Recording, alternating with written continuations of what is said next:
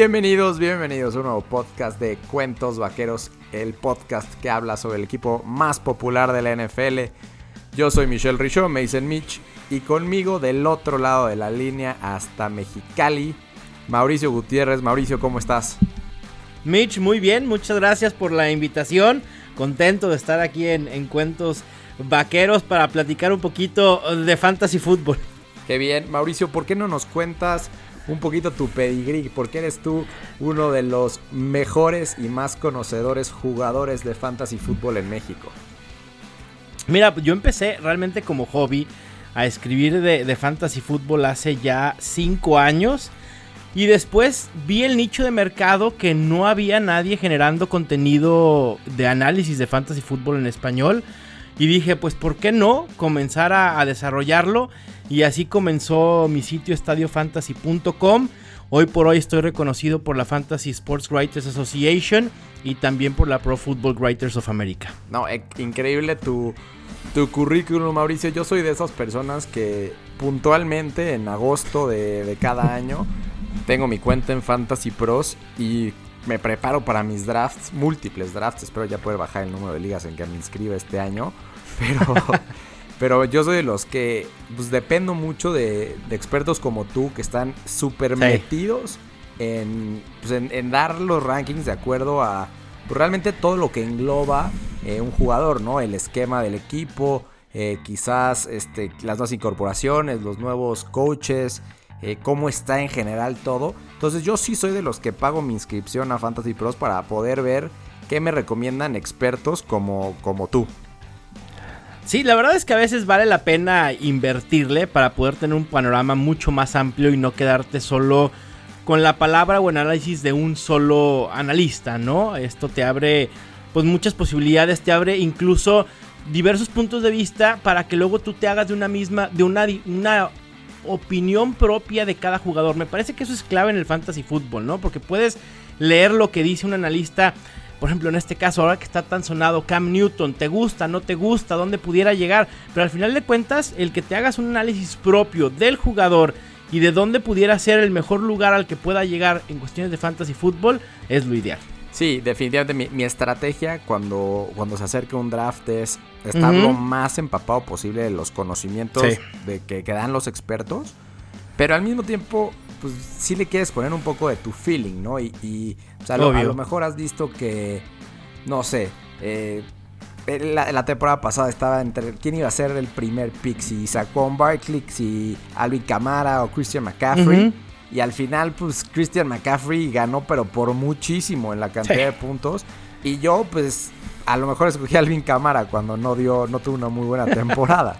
Entonces, pero eso fue por feeling, o sea, te dan así como, bueno, estos, estos son los cuates que a lo mejor pintan para ser los mejores y al final ya es como tu feeling el que dice, bueno, y, feeling y yo soy vaquero de Dallas, estamos en cuentos vaqueros, jamás escogerías a Juan Barkley con mi punto, con mi primer pick, ¿no? Es de, es de los gigantes. Entonces también, también va por ahí.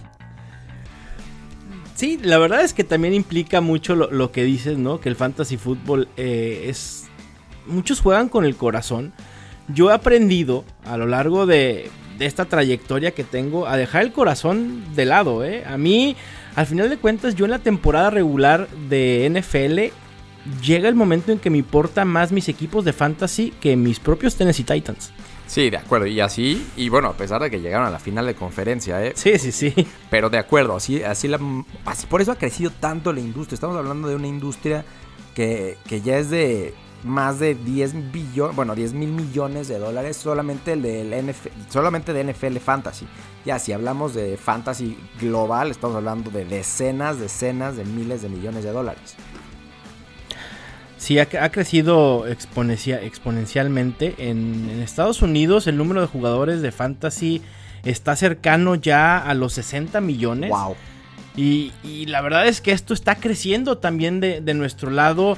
Eh, sé que México hay muchísimos jugadores de fantasy, Argentina, España, eh, también en Centroamérica, Costa Rica, El Salvador, Chile. La, verdad es que es impresionante y yo me doy cuenta, primero porque mis propios podcasts, ¿no? Voy viendo mis métricas y a veces me, los ojos se me abren de decir, wow está llegando el fantasy tan lejos y todavía el crecimiento, la verdad es que creo que está en pañales de, este lado. Sí, de acuerdo. Es una industria que está muy bien acompañada de, ahora sí, de pilares importantes. La NFL se dio cuenta de que tiene que incluir a los jugadores de fantasy. Por eso cuando estás viendo un partido es muy normal que te aparezcan las estadísticas de fantasy de los jugadores. Inclusive cuando vas al estadio te aparece cómo va eh, algún jugador que esté jugando en el partido comparado con otros jugadores de la misma posición en cuanto a esa jornada, la puntuación.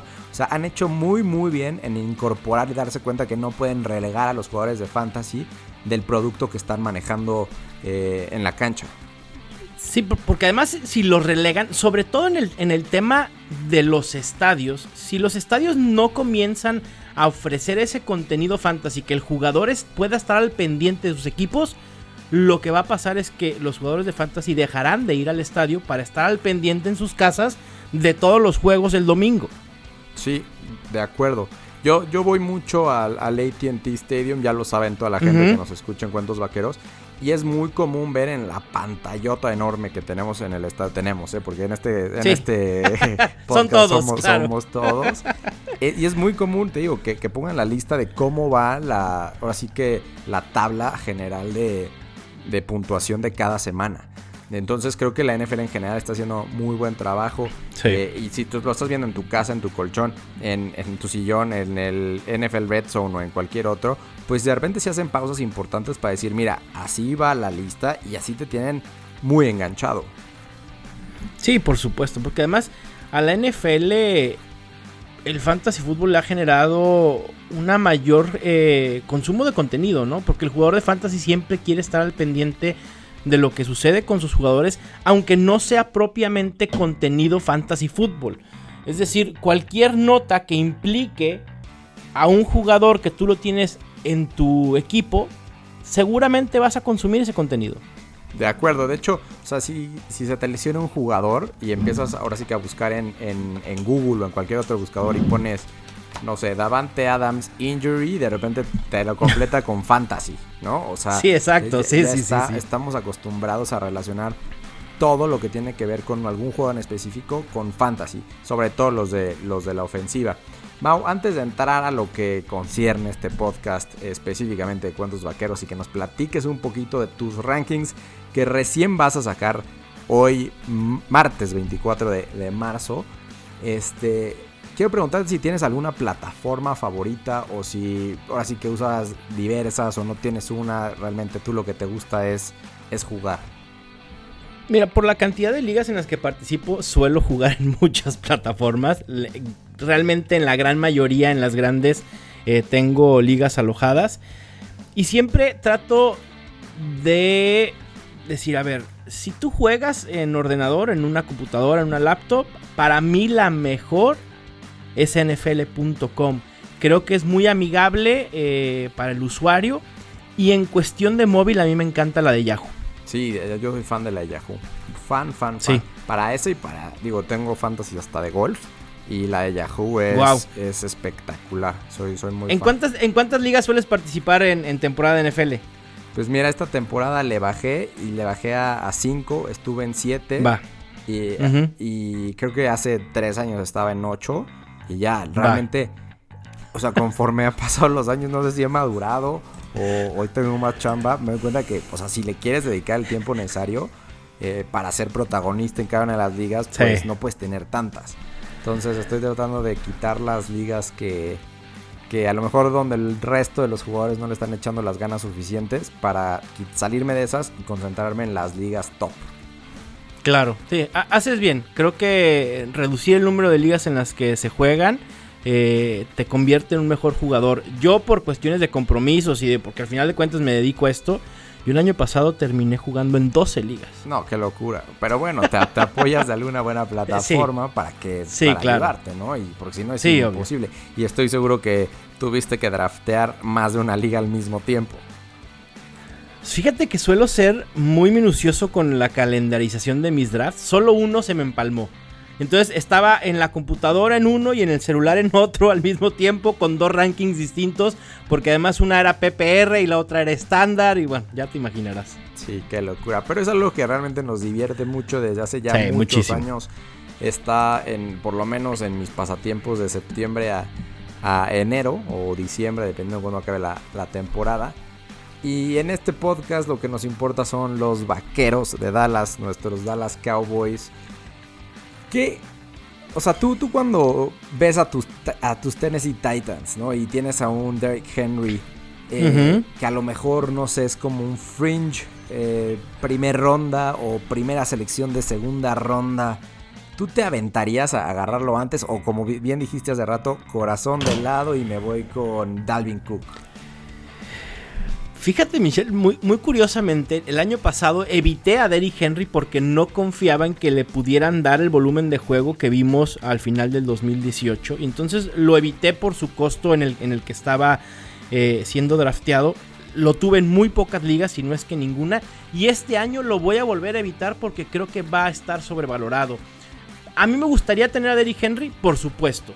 Pero quizá mediados finales de segunda ronda y no emplear un pick de primera ronda o principios de segunda en un corredor que por el volumen al final de cuentas eh, pudiera quebrarse. Creo que también va a venir una regresión en cuanto a sus números. Son insostenibles. Sí es un monstruo, sí es uno de los mejores corredores en la NFL, pero yo preferiría en este caso muy puntual que, mencionas a, Dalvin Cook. Incluso pudiera ser a, a Joe Mixon me gusta Joe Mixon este año como opción top 5. Muy bien, ahora sí lo he postergado ya bastante. Vamos a hablar de, mis vaqueros de Dallas. Estoy viendo aquí en, creo que una primicia. Estoy viendo tus, tus rankings, Mau. Y veo que tienes a Zeke Elliott en la posición número 3, no solamente como el tercer corredor, sino como el tercero en general. Zeke Elliott con probablemente eh, Dak Prescott una línea ofensiva pues, bastante similar. Se nos acaba de retirar ayer Travis Frederick. Sí, Entonces seguramente habrá ahí una, un periodo de ajuste. Y tenemos a dos wide receivers para mí muy buenos, que ya hablaremos de ellos. Pero para ti, el Elliott sigue siendo un pick top 3.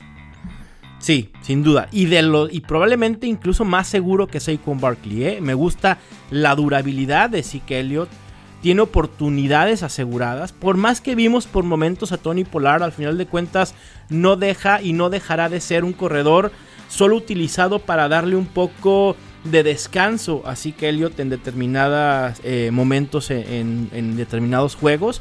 Pero la realidad es que sí que Elliot es uno de los running backs con más toques en los últimos años. Y eso tendrá que seguir si los Cowboys quieren seguir con esta ofensiva tan prolífica que vimos el año pasado, porque se, habla muy poco de los Cowboys ofensivamente, pero para mí el primer año de Kellen Moore como coordinador ofensivo fue espectacular.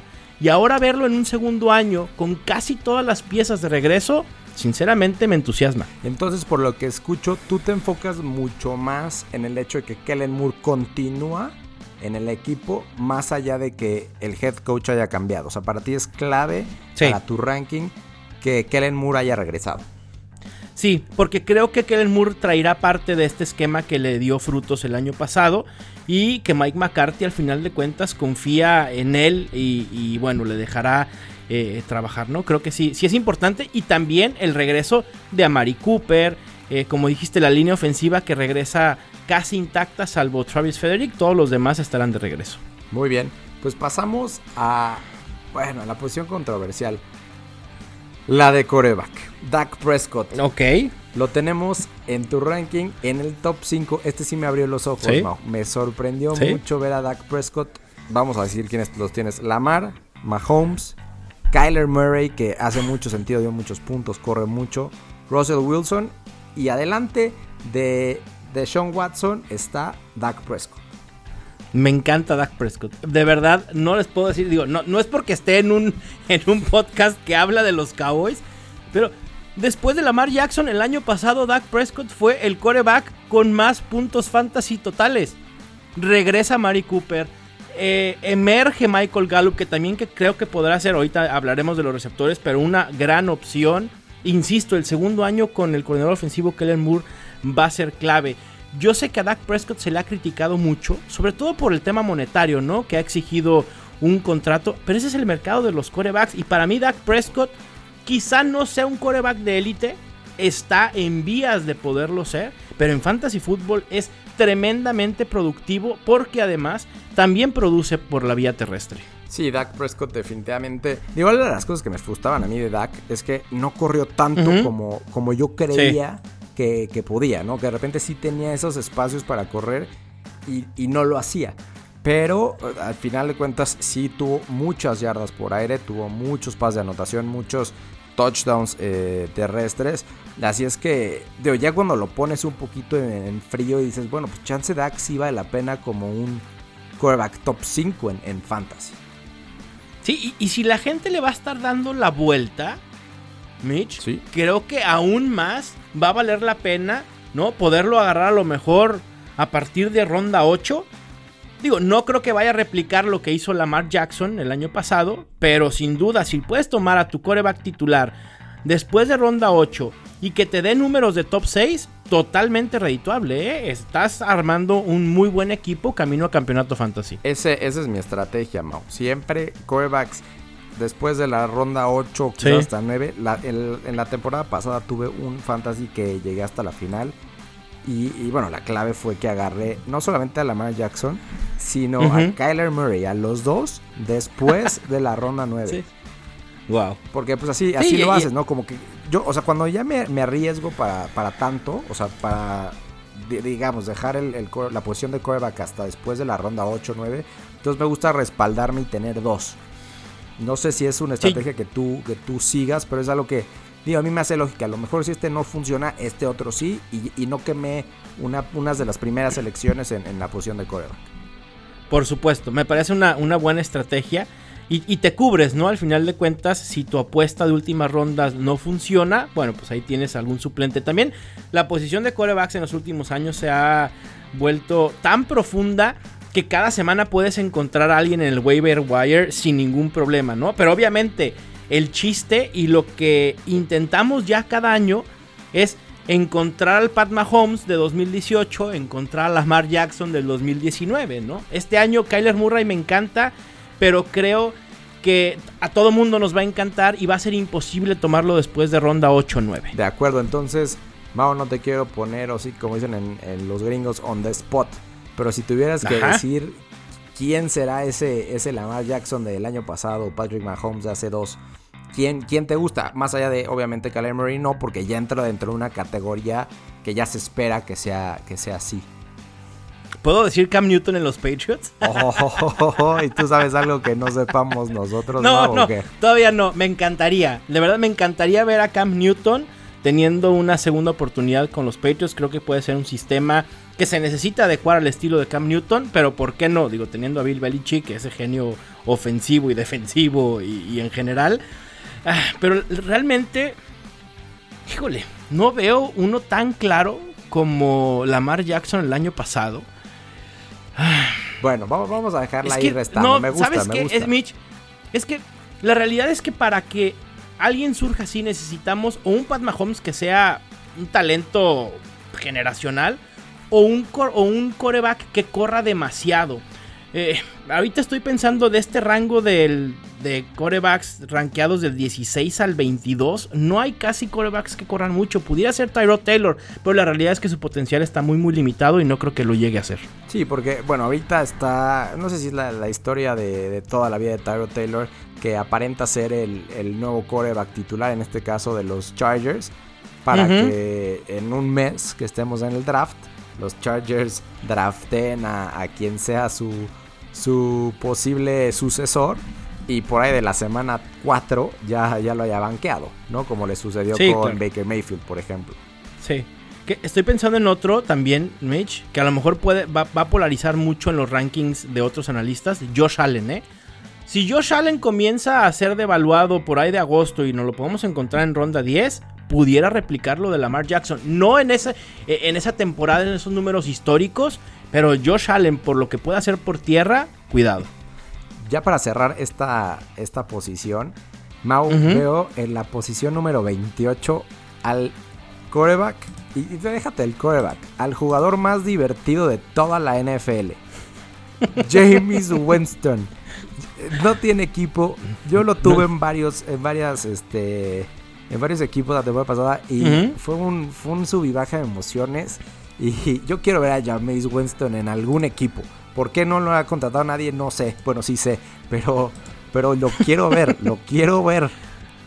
A mí también me intriga muchísimo lo de Winston. El problema es que las puertas se le están cerrando de una manera impresionante. Hay pocos equipos ya con una clara necesidad de, coreback. Creo que tendría que llegar algún eh, equipo como suplente y esperar alguna lesión o alguna baja de juego del coreback titular de ese equipo para poder ser eh, valioso tanto en NFL como eh, en fantasy fútbol, ¿no? Pero es increíble cómo de la noche a la mañana se te acaba la, carrera, ¿no? La carrera y además el valor fantasy. James Winston fue el quinto mejor coreback en 2019 y líder en yardas por pase el año pasado. Sí, por eso te decía que el jugador más divertido sí, y líder en intercepciones.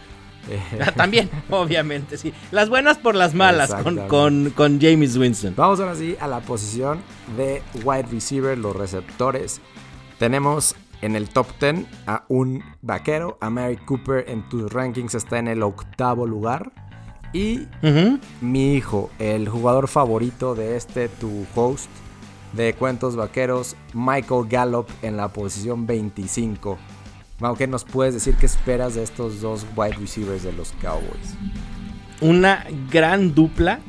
Sinceramente, eh, me parece una de las mejores duplas en la NFL. Amari Cooper ha tenido. Ha sido inconstante en fantasy. Con, con juegos de muchos puntos y luego queda de ver. Pero la realidad es que tiene una química muy muy buena con Dak Prescott. Obviamente, eh, insisto, el regreso de la mayoría de la ofensiva debe ayudar al cuerpo de receptores. Fue el tercer mejor wide receiver en yardas aéreas con 978 y el wide receiver 14 en puntos fantasy por juego con 15.4. Y Michael Gallup, pues la verdad es que creo que es uno de los wide receivers jóvenes más talentosos. Quizá no ha brillado tanto como otros porque ha estado a la sombra de Amari Cooper. Pero yo recuerdo hace algunos años, antes de que llegara Amari Cooper a los Cowboys, yo tenía a Michael Gallup siendo el líder en targets del equipo de los Cowboys, porque confiaba en su talento. Este año seguirá bajo la sombra de Amari Cooper, pero no lo descartemos como un wide receiver 2 muy muy sólido. Fue el sexto wide receiver en yardas por juego el año pasado y el doceavo en yardas por target con 9.9.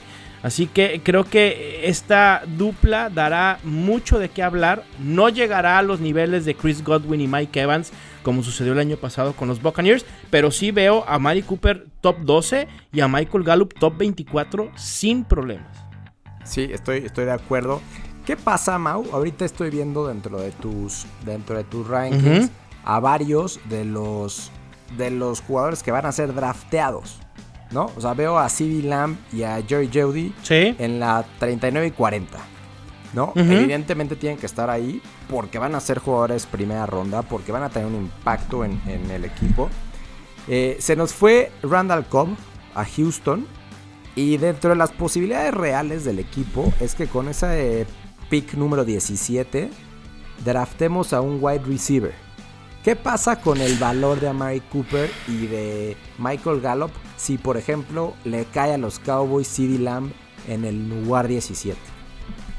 Yo creo que no le afectaría tanto. Sucede, normalmente, la regla general con los wide receivers novatos en fantasy football y en general con sus números de NFL es que no suelen producir tanto en su primer año.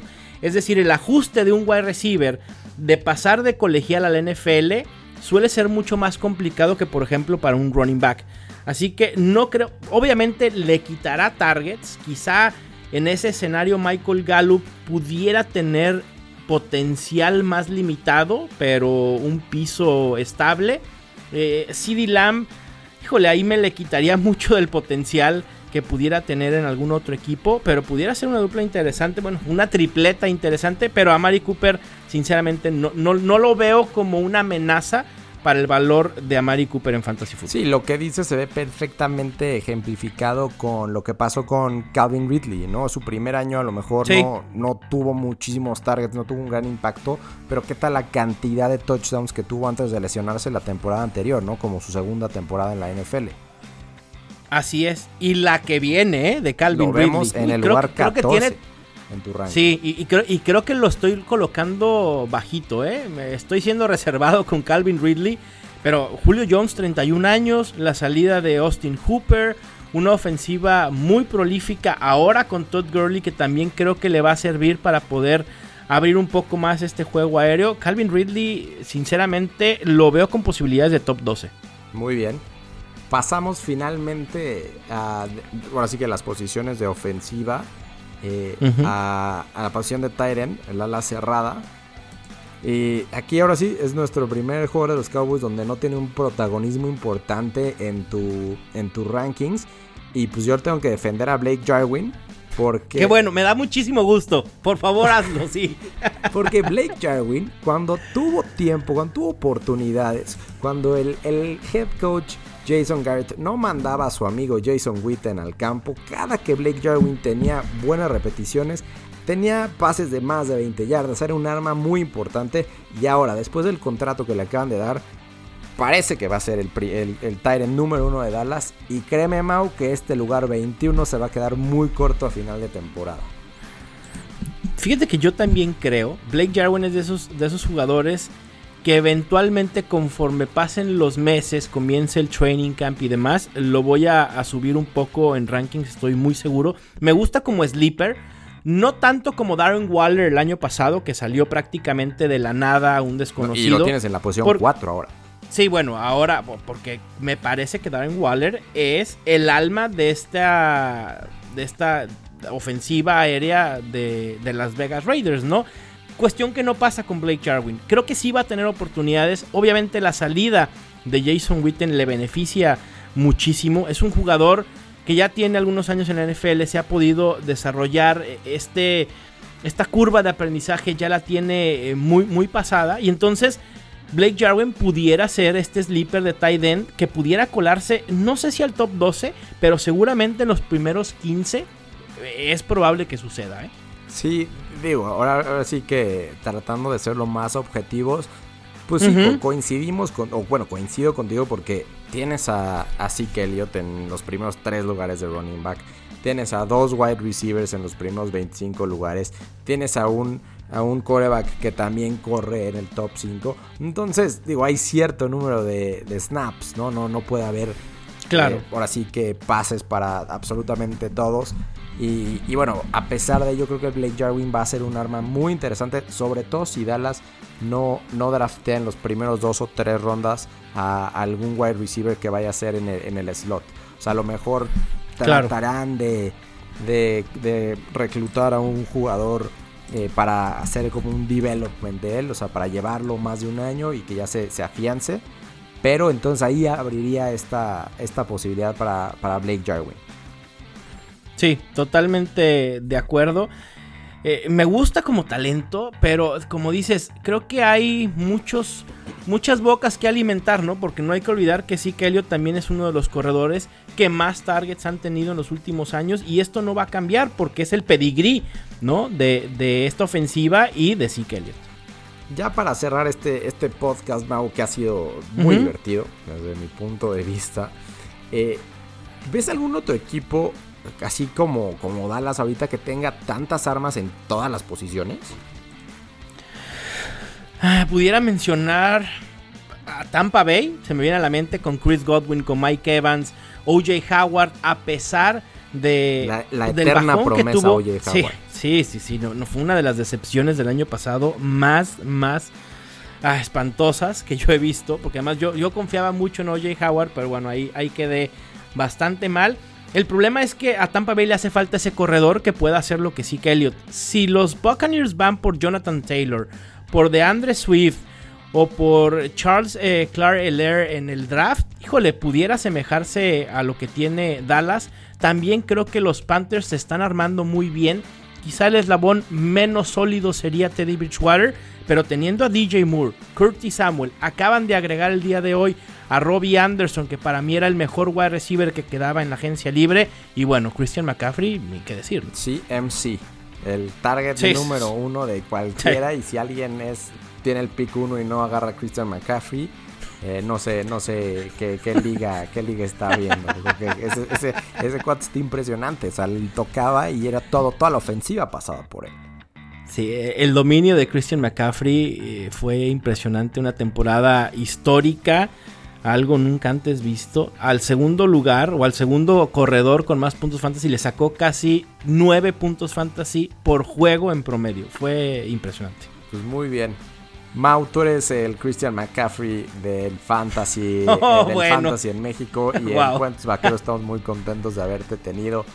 A los que nos siguen en Cuentos Vaqueros y Deportes Inc., que ahorita estamos haciendo un merger de los dos podcasts, ¿dónde te pueden seguir? Mira, en Twitter, arroba mgutierrezNFL, suelo estar muy activo, trato de responder casi todas las dudas de fantasy que llegan. También en el fanpage en Facebook Estadio Fantasy. Ahí estoy a, sus órdenes. Muy bien.